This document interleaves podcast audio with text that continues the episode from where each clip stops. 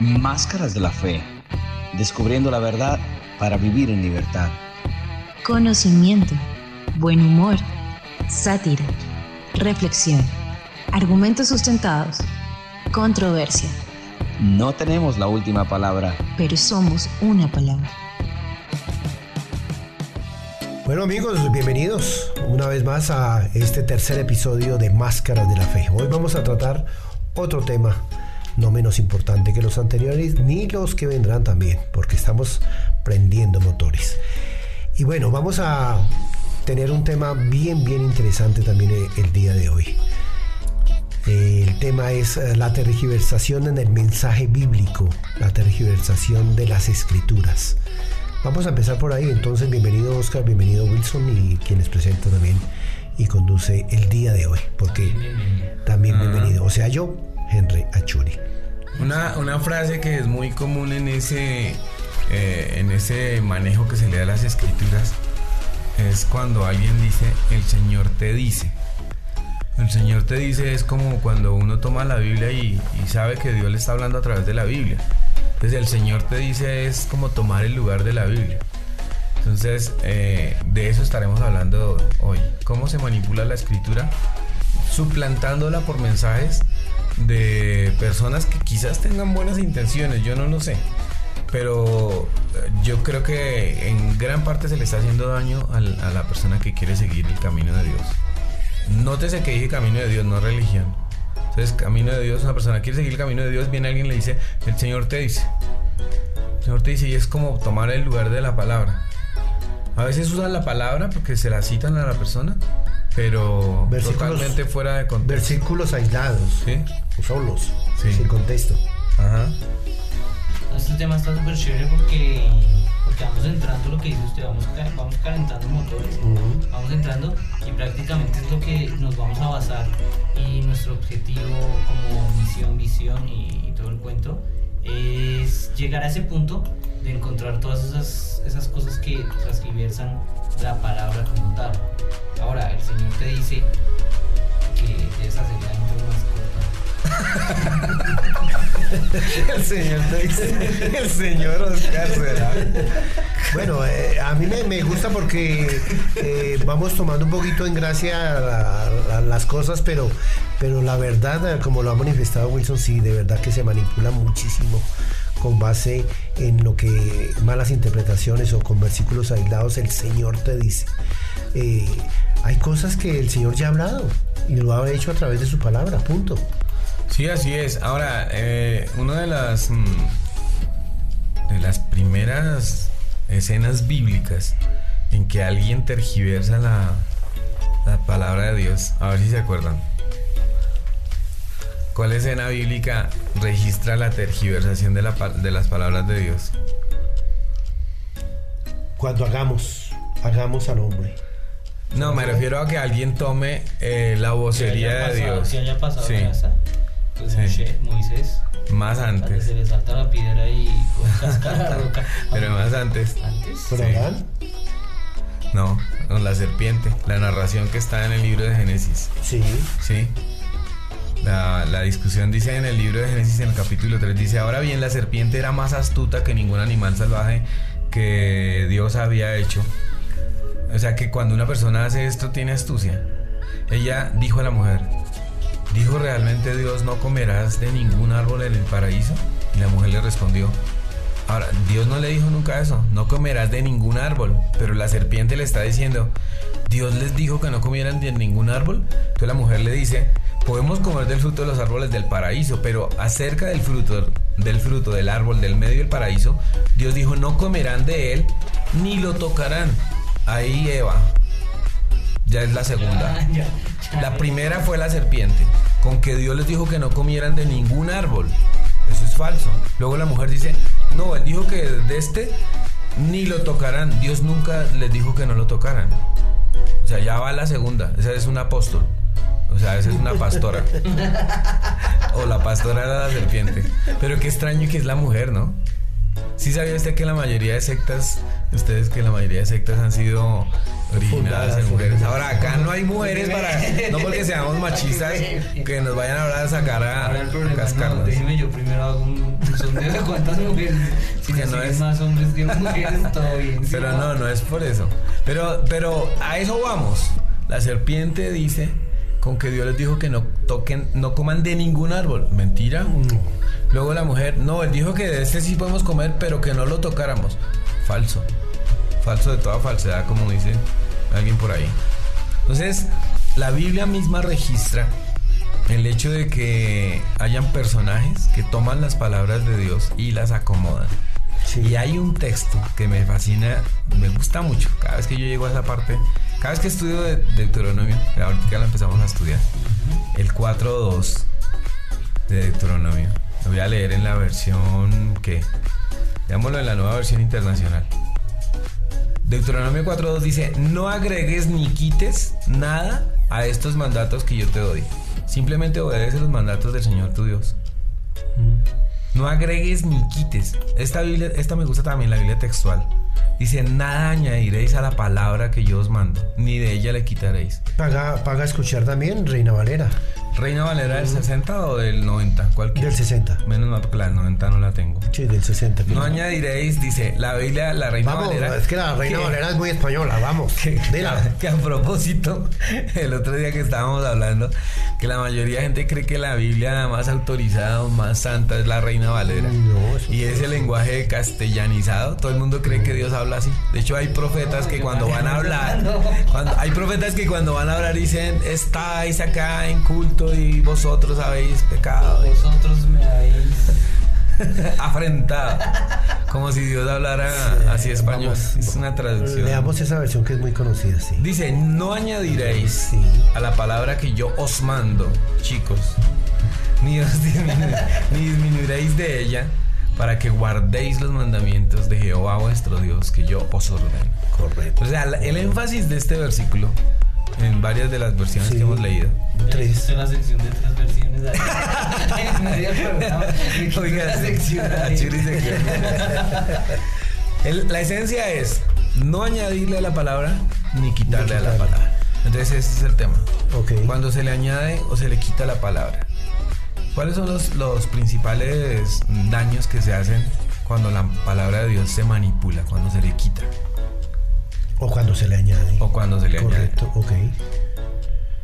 ¿Qué ocasiona uno cuando a un mensaje que le han dado uno le quita o le agrega? Pervirtió el mensaje. No, se trastornó completamente. Se. Ya no es el mensaje. Ya no es el Sí. mensaje. Recordemos que la Biblia misma dice por ahí en alguna otra parte un poco de levadura. Leudar toda la masa. toda la masa. O sea, daña una palabra que uno le agregue al mensaje de Dios puede dañar todo el mensaje. El o que le quite. Eh, recuerden que el, prin- el principio de la comunicación, y eso lo aprendí en, en, Porque este man es en la universidad, Jorge Tadeo Lozano. en la prestigiosa diga. Universidad Jorge Tadeo Lozano. ustedes- Tenía que decirlo. Tenía que decir. Cada uno quitó, me quitó la sección. Recuerden que el principio de la comunicación es que hay un emisor, hay un receptor. Y ese Y mensaje que se transmite tiene que ser tan claro, puro y transparente, así como lo envía el emisor, tiene que llegar al receptor. Exactamente. Entonces, eh, ese lenguaje, ese mensaje, ese argumento tan especial de la escritura ha llegado claro a nuestra época, ha llegado conciso. Eh, de- Deuteronomio 4 que acaba de leer dice, no añadiréis ni nada con base en lo que ya está escrito. Exacto. Uno de los problemas fundamentales que hay hoy en la manipulación de la escritura es ignorar el idioma en el que se escribió.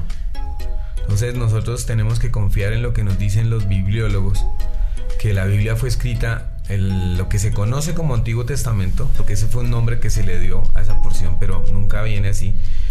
Que, Que, a propósito, perdóneme Wilson, no debería, partamos de la base, no debería llamarse antiguo porque ya da una sensación de antiguo, Viejo. obsoleto, caducado, Caducado. no cuarto de San Alejo, no debería llamarse antiguo. Aunque por ahí hay un texto mal interpretado que dice que lo que es atrás ya caducó. O ya está. Sí, pero es un, un texto de Pablo mal interpretado que en otra ocasión lo, lo evaluaremos. Pero entonces, el Continúe. primer, eh, la primera falla para tergiversar la escritura es desconocer el idioma en el que la- los libros de la Biblia fueron escritos.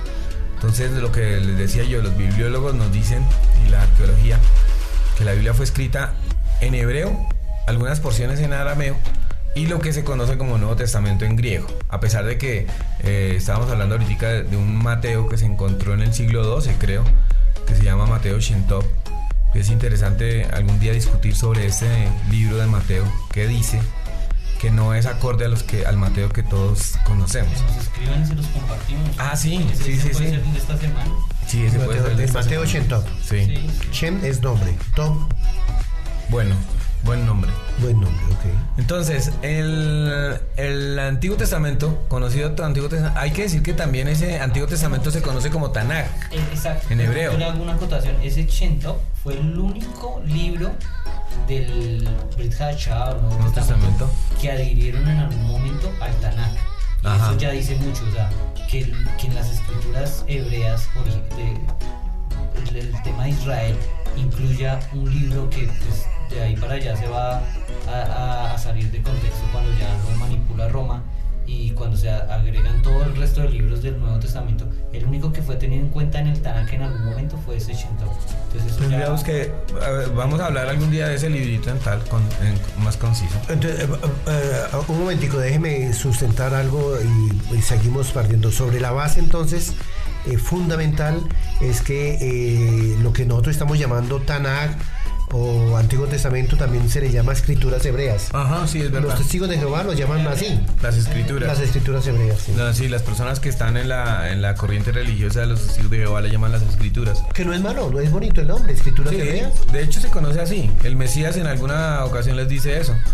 Dice Raíz ignorando las escrituras porque ya son las que dan testimonio de mí. ¿Y cuál es Solo que él dijo, no dijo Ray las escrituras de los testigos de Jehová, sino dijo Ray las, las escrituras Exacto. a las que estaban en ese momento que se referían.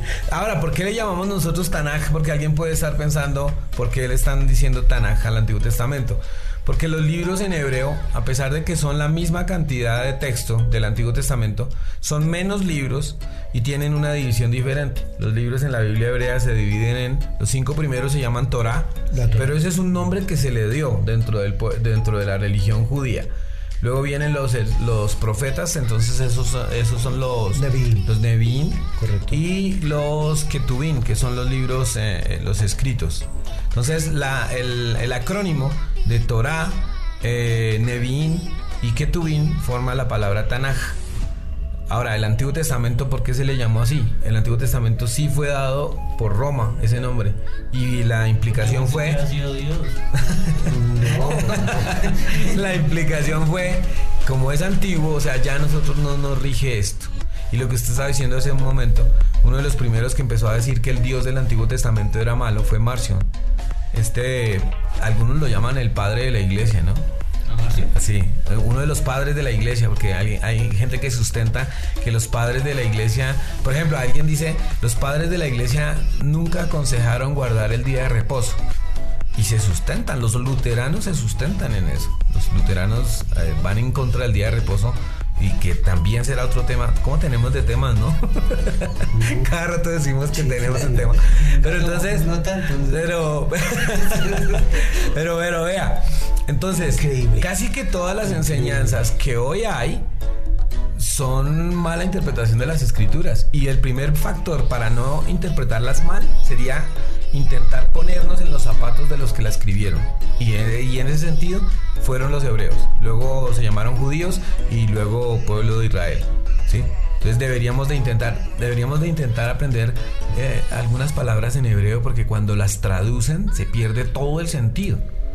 Ahora, luego viene lo que nosotros conocemos con el Nuevo Testamento, que acá eh, decimos esto respetando al que no lo quiera, porque hay gente que no quiere el Nuevo Testamento. Está bien, pero Que no quiere el Nuevo Testamento. no, hay gente que no quiere el Nuevo Testamento. Como Que habla solamente se basa en las escrituras hebreas. en las hebreas. Punto. Hay gente que. Hasta desde ejemplo, Génesis hasta Malaquías. Hay gente que, que con una. No sé si será una razón muy bonita que, pero hay gente que se ha querido volver al judaísmo. Y está volviendo a un judaísmo moderno. Que no se parece nada a la fe del Mesías. Pero entonces hay gente que eh, incluso dicen, él ya no es el Mesías, entonces lo que se conoce como Nuevo Testamento, respetamos esa posición, alguna otra vez la hablaremos también, pero... Otro tema. Nosotros, los que estamos acá en este grupo de Máscaras de la Fe, creemos en el Nuevo Testamento.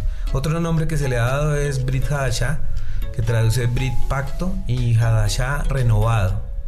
Sí, hay otras personas que le dicen código real. No nos pongan a decir a nosotros qué nombre es correcto ni nada, porque esos nombres han sido dados por personas.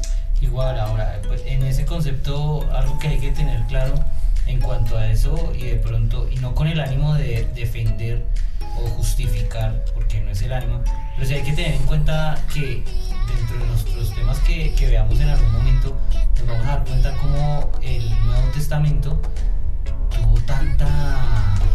Si hablamos de manipulación de las escrituras, prácticamente el 90% de manipulación es sobre el Nuevo Testamento. Todo lo que se no hace. quiere decir que, que, que, que antes o que el Tanakh, Antiguo Testamento, eh, no, no tenga manipulación. Seguramente también la va a tener y la vamos a, a generar en su momento y, y vamos a ver cómo se ha, se ha, se ha visto. Pero, pero es que Roma, Roma hizo un golazo ahí.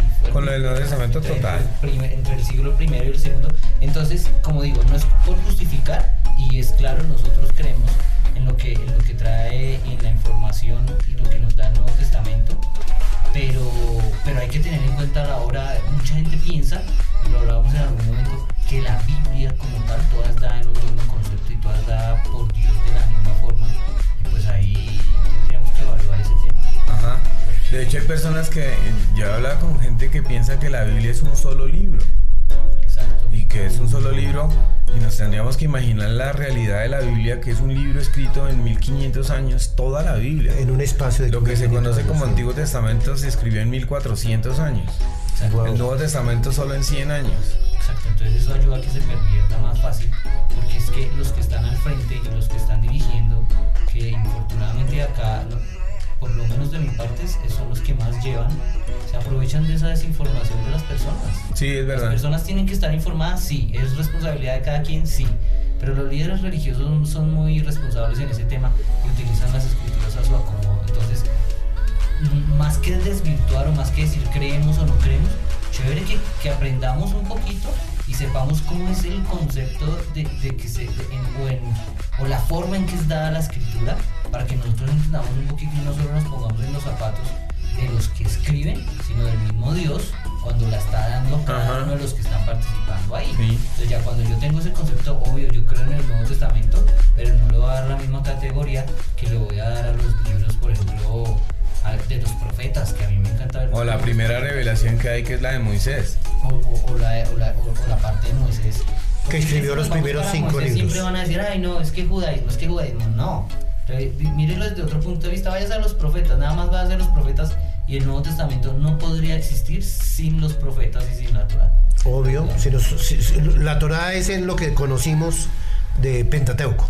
Cinco. Sí. Cinco Los cinco libros. Que entre otras cosas es un solo libro, no es un solo rollo. Por eso es que al pueblo de Israel se le conoce como el, el pueblo del rollo O del libro. sí. o del libro, ¿no? O del libro. Sí. Es un, un- uno Entonces, entonces, en ese sentido, por eso es que se, también se ha pervertido tanto, porque no nos hemos enterado, no nos hemos tomado la- el, el- el- el trabajo de ir más allá de lo que nos dicen en, ¿No será que se ha pervertido mucho, se ha manipulado, malinterpretado sobre todo el, el Código Real o el Nuevo Testamento, el Brit Hadashah? Porque el canon del Nuevo Testamento lo hizo la Iglesia Católica, más no el Antiguo Testamento o el Tanakh, lo- lo- el canon lo hizo el pueblo judío mismo. Yo creo que sí, esa es la razón, porque lo que nosotros conocemos como Antiguo Testamento o Tanaj o Biblia hebrea ha sido guardado por el pueblo judío, por la religión judía, por el judaísmo. Y ellos son muy celosos de sus rollos, de sus traducciones, de, de sus copias. Nosotros vemos hoy en día que en, en una sinagoga si quieren tener los cinco libros de Moisés, los tiene que haber escrito una persona autorizada para eso. Y, y son muy estrictos en las copias, cuentan las hojas, las letras de cada hoja. Eh, si se ha dañado una palabra no la rectifican, sino que esa hoja la entierran.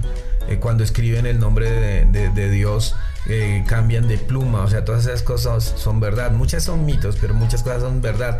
Entonces, como el pueblo judío ha sido tan celoso guardando la escritura del Antiguo Testamento, Sí. no ha venido cualquier grupo musical a sacar su versión del Antiguo Testamento como sí pasa con el Nuevo Testamento.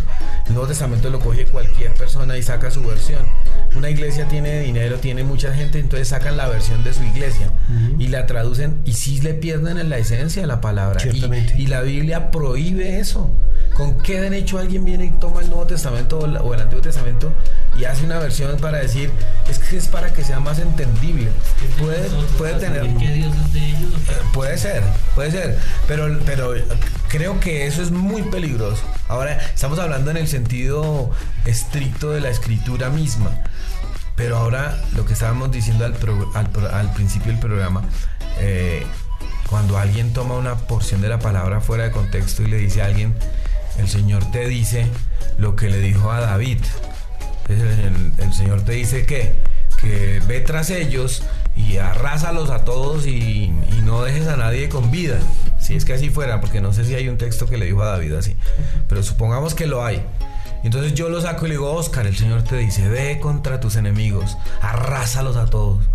Entonces Oscar dice, bueno, sí, es que Dios me habló, Dios me habló a través de Wilson. Y se va y agarra a toda la gente de la empresa de Oscar y los masacra y los vuelve añicos a todos. ¿Qué fue lo que.? No, Dios me dio una palabra. Ay, el problema también No, después quién nos hace la apertura del programa. si perdiéramos a, a nuestro periodista. Hay, hay- hay- hay- hay otro versículo, así también sacado eh, fuera de contexto, eh, que dice: eh, Lo que pisare la planta de tus pies es tuyo. ese, ese es. Uh, ese es magistral. Ese es un hit, un Pero no, yo les voy a contar acá, voy a contar un testimonio para la gloria del Señor. De, de otro Señor, ¿no? No de, de nuestro Dios. no mío. No. Alguna vez nosotros nos pusimos disque a dar siete vueltas a Bogotá en nuestros carros. O sea, sacamos, eh, en ese tiempo yo trabajaba de pastor en una organización religiosa acá en Colombia, cuyo nombre no quiero acordarme. Pero Y- es- pero es no Asambleas de. Dios, literalmente. Que la organización de, de esa denominación tiene que ser evaluada. Hay mucha gente No, sincera. todas. En todas las organizaciones hay mucha gente sincera y honesta. hay pastores hay buenos. Yo creo que hay pastores buenos, pero yo creo que, que cuando los que lideran una organización eh, se han desviado y no recapacitan, no puede esperarse muchas cosas buenas de esto.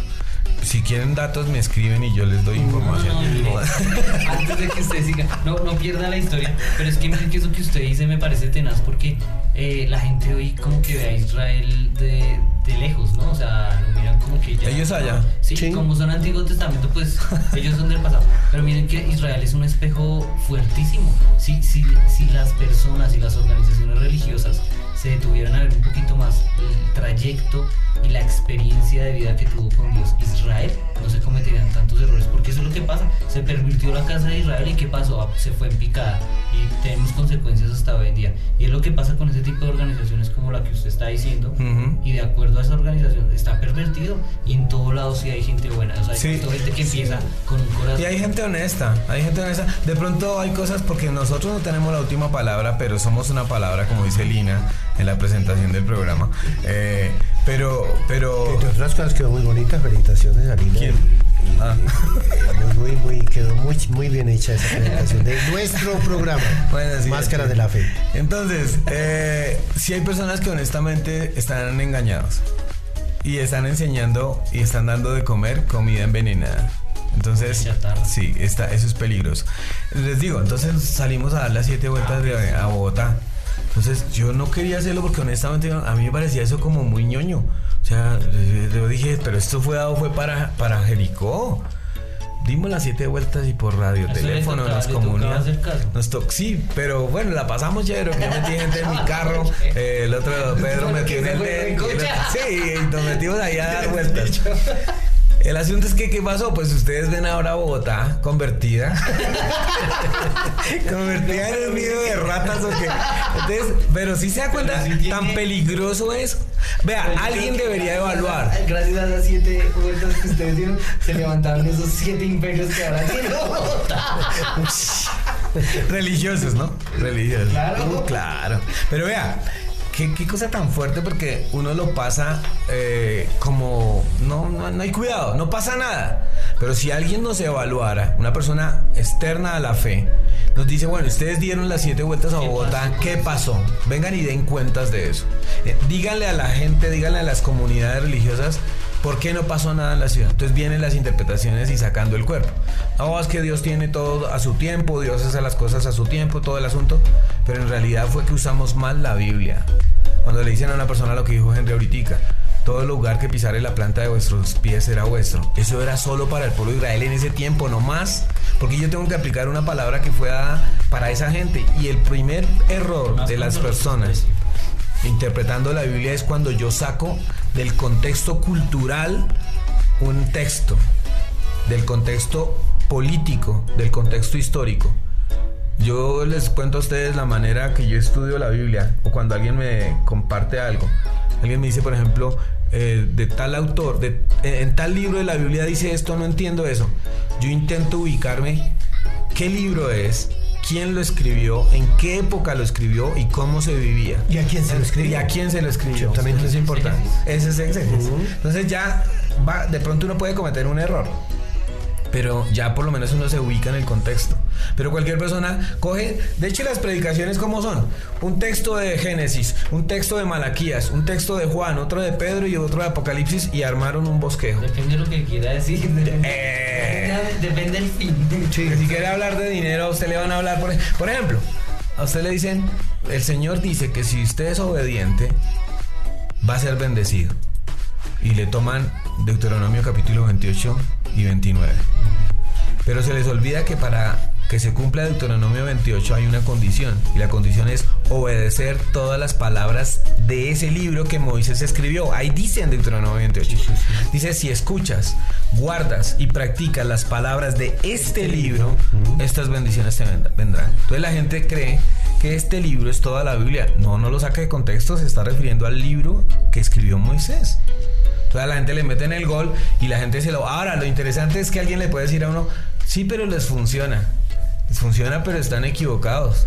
Por el hecho de que yo me tome, yo me tenga que, que yo me decida fumar un cacho de marihuana todos los días y me haga sentir bien, no quiere decir que es correcto. Porque alguien puede decir, pero si le funciona, si lo hace relajarse, Wilson, si usted viaja al tercer cielo y ve los arcángeles y todo, pues eso me sirve a mí. Pero ya la tiene Es que Ya me- se sabe el viaje. Es que, es que me ha pasado. No, mentira, es broma. Es broma. Después dicen, ah, ya sabemos lo que hacen con, con lo que usted está diciendo, eh, yo creo que ahí tiene. Tendríamos que evaluar cómo se interpreta lo que hace el Mesías con su mensaje y cómo se interpreta lo que hace Pablo con su mensaje. Ajá. Y cuáles son los propósitos de ellos en ese momento, porque partiendo de eso que usted está diciendo de la exégesis y cómo se maneja, porque lo que usan para eh, invalidar el Antiguo Testamento prácticamente que es el mensaje de, de Pablo. Ah, sí, sí, sí, así es. Porque cuando uno pues está hablando del tema y habla de, del Mesías, el Mesías es difícil que lo cojan para eso. Sea, usted hable con cualquier persona que quiere, que quiere desmeritar el- el Antiguo Testamento y un poquito le va a usar al Mesías, pero usan a Pablo. Entonces sería chévere y eso es otro tema, como ya hemos dicho tantas veces, que sería Pablo, sería interpretar a Pablo. Y es cuando cogen a Pablo y Pablo le está escribiendo a determinada comunidad, de determinado sitio, con determinados problemas. Exactamente. Yo no los podría coger para mi vida. Totalmente de O acuerdo. sea, yo no los podría coger para mi vida. Eh, eh, es como que uno se encontrara una carta que en el pasado alguien le escribió a su novia y le diera unos consejos a su novia. Y le dijera, eh, mi amor, yo te quiero mucho, pero eh, por favor procura comer eh, anís porque tienes un mal aliento y esto y lo otro. Y que el mal le da el consejo a la novia y bien.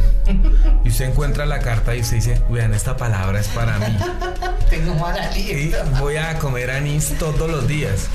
Ahora, el remedio puede que le sirva, pero usted no tiene mal aliento. Y esas palabras fueron específicas. Ahora, puede que le sirva, no todas las veces es así. Ahora, analicemos otro, otro punto, y es este. Cuando alguien lo, un ministro de Dios o un siervo del Altísimo, un ungido, como le dicen a, a toda la gente, eh, Un ungido de Jehová. que No, no toquen al ungido de Jehová. Sería apóstol, ungido, profeta, ministro, maestro. profeta. A nadie ya casi le gusta la palabra pastor. Sienten que ser pastor es como por debajeado. Sí. Sí, como, No, ya como, son apóstoles. como un Spark. Algo así. Bueno, me acordé porque cada vez que pido un Uber me llega un Spark. Ahora la gente de otro país dirán, ¿y eso qué es un Spark? Es un carro muy bonito. Yo tuve un Spark, sigas con eso. Buen, bien buen carro, buen carro. Muy bien. Bueno, eh, siga con su, Ven, su argumento. tengo No, es que. Wilson estaba hablando de un tema y yo les quiero decir algo, dijo. Sí, sí, sí, sí. Que Termine cuando el su- Señor te dice, usted está Ah, entonces el personaje, el ungido o el líder religioso mira a la persona y hace una evaluación, un escaneo, de arriba abajo. Le ve símbolos en la cara porque vea, no vamos a negar lo que cuando uno ha manejado gente por muchos años desarrolla ciertas aptitudes para, interpretar, leer a la gente. Somos perfiladores, pues digámoslo de otra manera. Entonces el, el perfilador mira a la persona, la ve y sospecha algo. Entonces le pone las manos encima porque hay harta gente que está necesitada de una palabra. Y le dice, Dios te dice, hijo, eh, que por el motivo que estás sufriendo, no tienes que preocuparte más. más. Entonces, como todos sufrimos por algo, entonces el man ya se pone a chillar. Entonces, y el man dice, le pegué. Entonces el tipo empieza, no estoy diciendo que esta maquinación sea necesariamente... Ahora, no nos tomen a mal porque si usted ha tenido experiencias con Dios, o sea, la- el, Dios yo creo que sí maneja la experiencia con la persona, pero no le quita el tema al que está manipulando. Por supuesto. O sea, Dios le responde Sí. a la persona y Dios trabaja en la persona porque yo creo que Dios se mueve. Pero tenemos que ser. Claro, sí, eso es importante es lo que usted dice. Porque es que de pronto alguien nos está escuchando y dice, estos se están burlando de No, eso. no, no, no porque a nosotros nos sí pasó, a mí me pasó. Claro, claro. Aunque a mí Nunca lo hice con nadie porque me parece fatal. La crítica nuestra es que se está manipulando versículos aislados fuera de contexto para manosear a la gente, a las ovejas. Y, y si es el caso, por ejemplo, de sacarles dinero, usan versículos Sí, es el caso. aislados. No, es- es- La mayoría de casos tiene ese fin. Entonces le dice a la persona, mira, has sufrido ta ta ta ta ta ta ta Puede que sea verdad y la persona recibió ese día un toque especial de Dios, tuvo su experiencia, es verdad. Pero como ya este tipo, el que está haciendo esto, o esta señora, porque también lo usan muchas mujeres, profetas, ¿sí? que más parecen hechiceras que cualquier otra cosa, que empiezan a hacer una vaina como adivinación. Eh, entonces, eh, la persona está bien, tuvo una experiencia, pero ¿dónde está la parte bíblica en la que le decía Dios al pueblo o a alguna persona específica? Deja de pecar, deja de hacer esto, deja de, de caminar por... Deja de hacer tanta brutalidad, debería decirnos en este tiempo. Deja de gastarte el dinero que no tienes, no te metas en deuda, no seas grosero, no seas bocón, no te metas con, eh, con personas ajenas, ¿sí me entiendes? Sí, sí. Esa exhortación la, la excluyen. Entonces hoy en día parece que Dios se convirtió, fue como el coach de la gente, el que solo ánimo, usted puede. Y, y yo soy coach, ¿no? Eh, de la sabana, ya que este man dijo la universidad, Ah, entonces cada uno va a decir, no, es por broma, pero, pero creen, todo el mundo cree ahora que Dios tiene que a todas las personas es solo darle ánimo, solo ánimo, ánimo, ánimo. Eso parece una vaina casi que un solo, un motivador, o sea, Dios es un motivador. ¿Dónde está la parte que le dice a uno Dios? Porque en la Biblia está.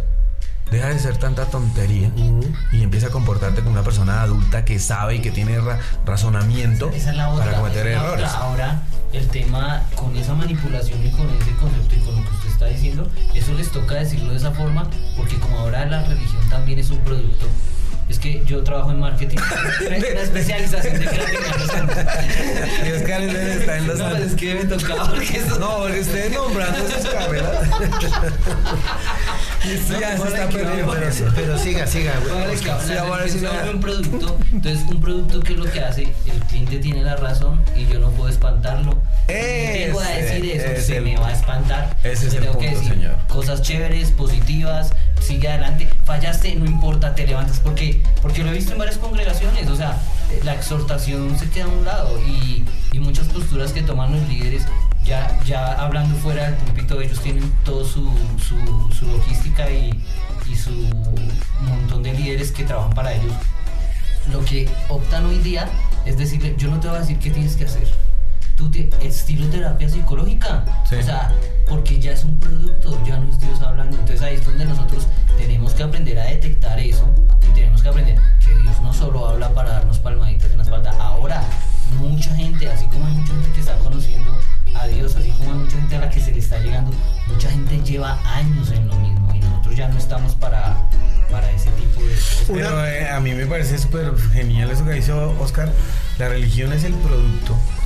Y yo no sé si tendrán estrategia, estrategias de marketing, Total, pero pareciera, ¿no? No, Porque es sí, que la- sé que está eh, haciendo esa especialización, se da cuenta. Total, total. Y la idea es esa, que el producto no nos lo desechen, que el Claro. producto no nos lo cambien. Decía, decía, y acá tengo que citarlo, así como también decimos las cosas malas, una vez decía Dante que Ajá. decía, donde se dijera a los, donde los, a los creyentes nosotros como predicadores les dijéramos la exhortación o la predicación que de verdad tenemos que decir, las iglesias se desocuparían. Es cierto. Literal. ¿De qué hablaban los profetas de, de- del Tanakh, del Antiguo Testamento? Eso. Si no era para regresar, regresen a restaurar su fe original, regresen a restaurar la obediencia a Casi Dios. siempre era llamada de atención, casi siempre. Y, y habría que evaluar qué tantos me gustan recibían ellos de los, de los mensajes. ¿Cuántos likes? ¿Cuántos Pues likes? ver Uno miraba el Instagram de Jeremías. like. Por ejemplo, miremos el, el- el Instagram de Jeremías. Sí. No le va a dar me gusta a nadie al mensaje este man. Sí, man, antes le activan a el geolocalizador para, Para bloquearlo. Para Lo bloquearlo. bloquea. Cierto, o sea, si los profetas hoy tuvieran Instagram o redes sociales, ¿cuántos los seguirían? Pero yo tengo una pregunta, tengo una pregunta aparte, esa, esa tenemos que, que dejarla ahí, pero tengo una pregunta, ¿cómo se maneja entonces el tema? Porque es bueno aclararle a las personas que nos están oyendo, ¿cómo se maneja el tema de la profecía en nuestros tiempos? ¿Existe profecía como la que existía en, en los profetas de la Biblia? ¿Existe ese tipo de profecía en la que Dios se la pasa hablándole a cada persona cosas como si fuera un horóscopo? ¿Eso, ¿Eso es real? ¿Eso existe? ¿O cómo debemos de interpretarlo teológicamente? ¿O nos puede dar una luz de eso? Yo, o sea, en esto sí tengo que decir, yo me uno a la línea de, no porque yo sea al nivel de ellos, pero yo, no me, yo me uno a la línea de los hermeneutas que aseguran que la profecía ya se cerró. O sea, yo creo que la profecía ya se cerró. Yo creo que cuando alguien, si Dios le hablara a alguien directamente, eh, entonces estaría abriendo la oportunidad para volver a abrir el- la época de los profetas. Y eso sería muy peligroso. Lo otro, la profecía siempre tiene que ver con Israel. Y con el es Mesías. Exacto, es nacional, es una profecía nacional. El pueblo. Entonces, cuando yo creo que, por ejemplo, si alguien quiere decirle a alguien una palabra de ánimo bíblica, debe saber qué le va a decir. Entonces, por ejemplo, cítele un salmo. Los salmos son oraciones, son cantos, son expresiones a Dios, son algo muy hermoso. O alguien le puede recordar, vea, la escena tal, ¿se acuerda? Haga lo que hizo esa persona. Pero llegar a decirle a una persona, Dios me muestra esto y lo otro, yo particularmente y con respeto lo digo, yo no creo que eso sea de Dios. O Yo el Señor que- me habló, eso yo, no es de- yo creo que no. Eso de no- hecho, en, el, en, en los profetas dice, hay de aquel que dice que yo he hablado cuando yo no he hablado. O sea, en la antigüedad los profetas falsos los mataban a piedra. Si hoy pasara eso, imaginen ustedes cómo- de dónde saldría tanta piedra. ¿Cómo? cómo? O sea, ¿cómo? O sea, no se podría. ¿De dónde conseguimos tanta piedra? Pero los mataban. Ahora, ¿por qué los mataban? Por Deuteronomio 4.2. No aumentes a la palabra, no quites a la No, palabra. es que me pareció importante formular. la Sí, eso está muy fuerte. Porque, porque igual nosotros hacemos la denuncia, pero la gente todavía sigue pensando, igual si usted lo piensa está libre de seguir pensándolo, pero la gente sigue pensando que Dios le habla a sus elegidos o esto, o que le vienen. Y eso es muy fuerte y muy delicado. Y yo he escuchado casos. Miren, por ejemplo, yo tengo amigos o tengo gente con la que uno interactúa. Y es lo que usted decía. Yo digo, yo estoy orando por usted y recuerde tal texto de la Biblia. Ajá. Le pasaba esto a tal persona y así se levantaba. O en tal otro lado dice, y alábale en el momento de la adversidad. Bueno, Eh, lo esa hablamos de esa es. forma y la persona siente. Eh, o sea, no tiene que ser una palabra de Dios, pero le estoy brindando un apoyo y una ayuda y estamos orando y estamos unidos en el tema. Pero es muy diferente y es que eso viene. Hace poquito me contaban un caso, espero no me, no me, no, no me apedreen porque, porque cuento. Me decía alguien, mire que me pasó esto y, y yo me iba a ir de mi congregación, ya estaba decidido. Y vino la profeta de la congregación y me dijo, tú tienes un llamado especial y tú has estado tanto tiempo acá porque tienes, vas a ser grande acá dentro de la congregación y vas a cumplir todas tus metas, ta, ta, ta, ta, ta, ta, ta. Entonces una persona me decía, pues en ánimo de preocupación, ¿qué hago? Yo le dije, es muy difícil. Es que yo no le dije a nadie, le dije, al pastor al menos le dije, claro, al pastor le dije. Allá, es, allá hay una probabilidad. Ya le dijo alguien. Ya salió de su boca. Pero que no tenemos que ser tan quisquillosos. Yo no creo que Dios lo coja a uno así como. Para mí es como a mansalva. Ahora no hacen caso, a la hora de pecar no, no viene nadie a hablarle a las Exactamente. personas y van y la embarran y todo y viene normal, pero para ese tipo de cosas sí Para ese tipo de cosas, sí, muy- Eh, vean, eso es, es tan peligroso cuando una persona está tiene manejo de un púlpito, tiene control de, de grandes masas y empieza a decir cosas como eh, Dios me muestra que en este lugar hay alguien que tiene una taquicardia. Dios me muestra que ah, en este momento alguien tiene una- un problema visual. Hermano, donde hay 5000 gentes, imposible que no le acierte. O sea, yo creo que yo voy a un lugar así, yo le profetizo unas 10 y las acierto. Yo No, creo no, que no, sí, no, hermano. Yo creo que, vea, vea, yo puedo decir, aquí hay alguien Aquí hay que le duele la cara. familiar enfermo. la quiere así. Esa está buena, claro. Aquí hay alguien que tiene un familiar enfermo y Dios lo va a sanar esta noche. Imagínense si. Pues es muy probable, o sea, ahí tendrían que medirle eh, por estadística qué probabilidad alta tenemos. Ahora, puede ser que lo hagan con buena intención. Yo creo que es difícil cuando una persona empieza a engañar y se cree que ella es la dueña de la enseñanza y de la doctrina, ahí ya tenemos un falso profeta. Cuando una persona, por eso yo creo en la sujeción. Yo creo en que siempre uno tiene que tener personas a quien darles cuentas. Yo ahora no pertenezco a ninguna denominación ni nada, pero yo tengo dos personas que les doy cuentas como, como si fueran mis jefes, sin, sin que me lo hayan dicho ni nada. Honestamente lo hago. Hago esto, esto, es- escucho sus consejos, escucho su exhortación y su regaño. Intenté eh, alinearme con varias organizaciones para que me acobijaran. Y no, hermano, hay una prepotencia. No había caído en cuenta de eso. Está en el cartel de los más buscados. No había caído en cuenta de eso. Claro, es eso. Yo quiero, en, en este momento yo quiero decir lo siguiente. Mm, Dios habla de todas maneras a través de su palabra. Yo creo que sí.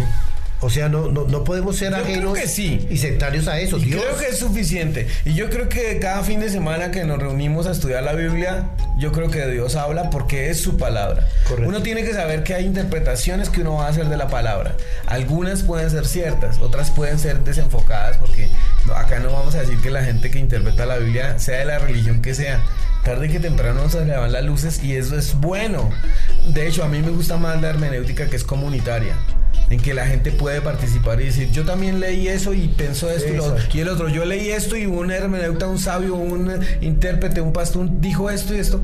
Entonces el que está enseñando sabe que no tiene borregos. Sabe que todos no son la, la asna de Balaam, que a ustedes les gusta tanto ese pasaje de la asna que habló. ¿Se acuerdan que ustedes dijeron? Eh, Que, que Pero- que qué. Pero todo, hoy en día en las congregaciones hay gente que se preocupa por la enseñanza, hay otra gente que cree mucho. Y Ahora, eso es muy mire, ahora- peligroso. Ahora, mire, con eso que está preguntando usted, yo creo que, el- que Dios ya, ya en el tema de profecía ya dijo lo que tenía que decir, pero no quiere decir que no extra, ex- No podemos contener a Dios. Al respecto, mira, a mí me ha pasado algo muy raro y yo creo que eso, y ahí es cuando uno puede medir que Dios está en las situaciones. Y es que a veces participo en grupos de enseñanza y demás. Y, y cuando estamos enseñando y todo, se, se da, se hace la hermenéutica, se estudia la palabra, se da el mensaje, se estudia el texto, no sé qué. Y ha venido personas que dicen, es que mire que en tal pedazo eso era para mí. Y yo, no, yo ni idea, o sea, se está diciendo, lo, se está estudiando el pasaje, lo que le pasaba a Moisés, lo que estaba viviendo David. Pero si le habla a Dios, genial. Eso, Genial, ese chao. punto está muy bueno. Genial, chao. O sea, a mí no, Es- si no me dijeran sería más chévere porque uno se va tranquilo, o sea, uno tiene como esa tranquilidad de no tener como esa responsabilidad. Esa es una responsabilidad muy grande a la Sí, cual... eh, pero ese punto está muy bueno porque imagínese usted que alguien esté estudiando el pasaje que dice que, que Judas, el apóstol de- del Mesías, se robaba las ofrendas y que usted esté leyéndolo y usted diga, uy, hijo de madre, eso me cae a mí. no, que uno diga, que, que uno diga, no, que uno diga, como usted dijo que uno sí puede, y yo creo que ahí ya se identifica Claro, uno con la historia. Ahora, ahora, yo creo que la Biblia como tal ya, ya contiene todo lo que nos puede pasar. A mí me ha pasado que vivo- estoy viviendo tal situación. Sí. En algún pasaje Dios me empieza a decir, a, a sentirme esa identificación y a decirme el aliento o a, ya ajustarme las orejas o ta, ta, ta. Vale la pena también mencionar en este momento que eh, desafortunadamente nos casamos mucho con la Reina Valera y a todo lo que dice ley, eh, eh, o- o a todo lo que es mandamientos, estatutos, ordenanzas, le, le puso Reina Valera ley. Y los líderes religiosos nos asustaron con eso. Uy, total, total, esa está muy buena. Eh, cada vez que la persona ve la palabra ley, de inmediato como le enseñaron que la ley es casi que, mejor dicho, que la ley nació pues en, la- en- en el infierno pues. O sea, la ley es lo más mm, peligroso que nos pudo ocurrir. Y ahí hay un problema de, de traducción y de De interpretación. mala interpretación, sí. Y con ese concepto le han permitido al creyente que se pierda de cosas muy bonitas para edificación de la fe. Como por ejemplo las fiestas bíblicas. Porque las fiestas no son fiestas judías. Entonces como dicen, eso es de la ley y la ley ya no es para nosotros. Entonces la gente se ausentó. Sería muy bueno que habláramos de eso. Uy, es que es otro tema. Yo creo que este tema de hoy de la tergiversación de la escritura tenemos que hacer segunda eh, episodio. Segundo Sí, sería episodio. chévere porque ahí sabe que nos toca también ver el tema de, de que Dios no es bipolar.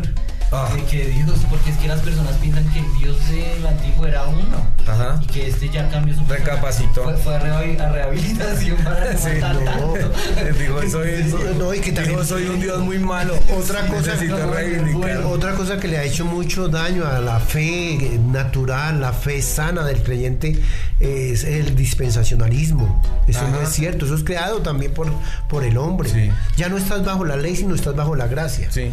No, eso no es cierto. Siempre ha habido gracia. Siempre ha habido gracia, Siempre. misericordia del Eterno. Totalmente, siempre ha habido un regalo de Dios. Yo creo que podemos concluir dando como una, Conclusión. una conclusión particular, ¿cierto? Sí. ¿Mm? ¿Quién quiere empezar?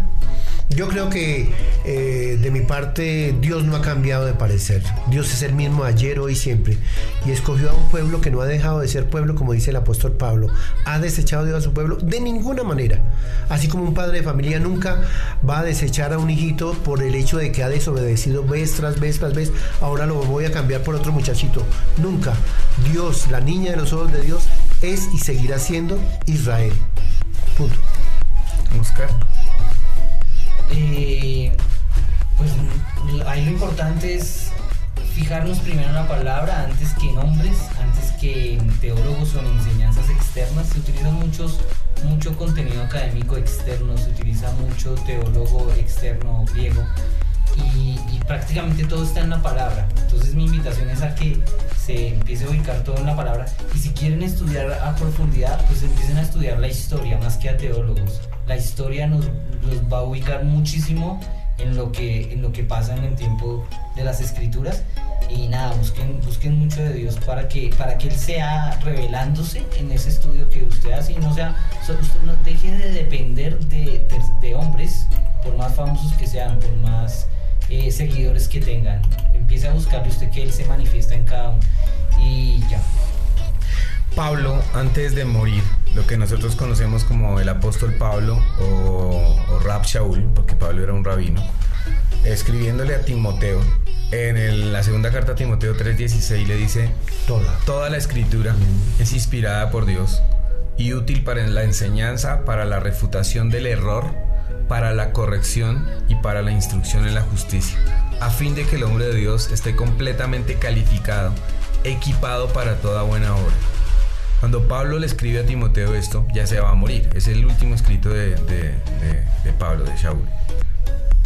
Y no está el Nuevo Testamento. Eso, eso vale la pena decir que es como en el año 68.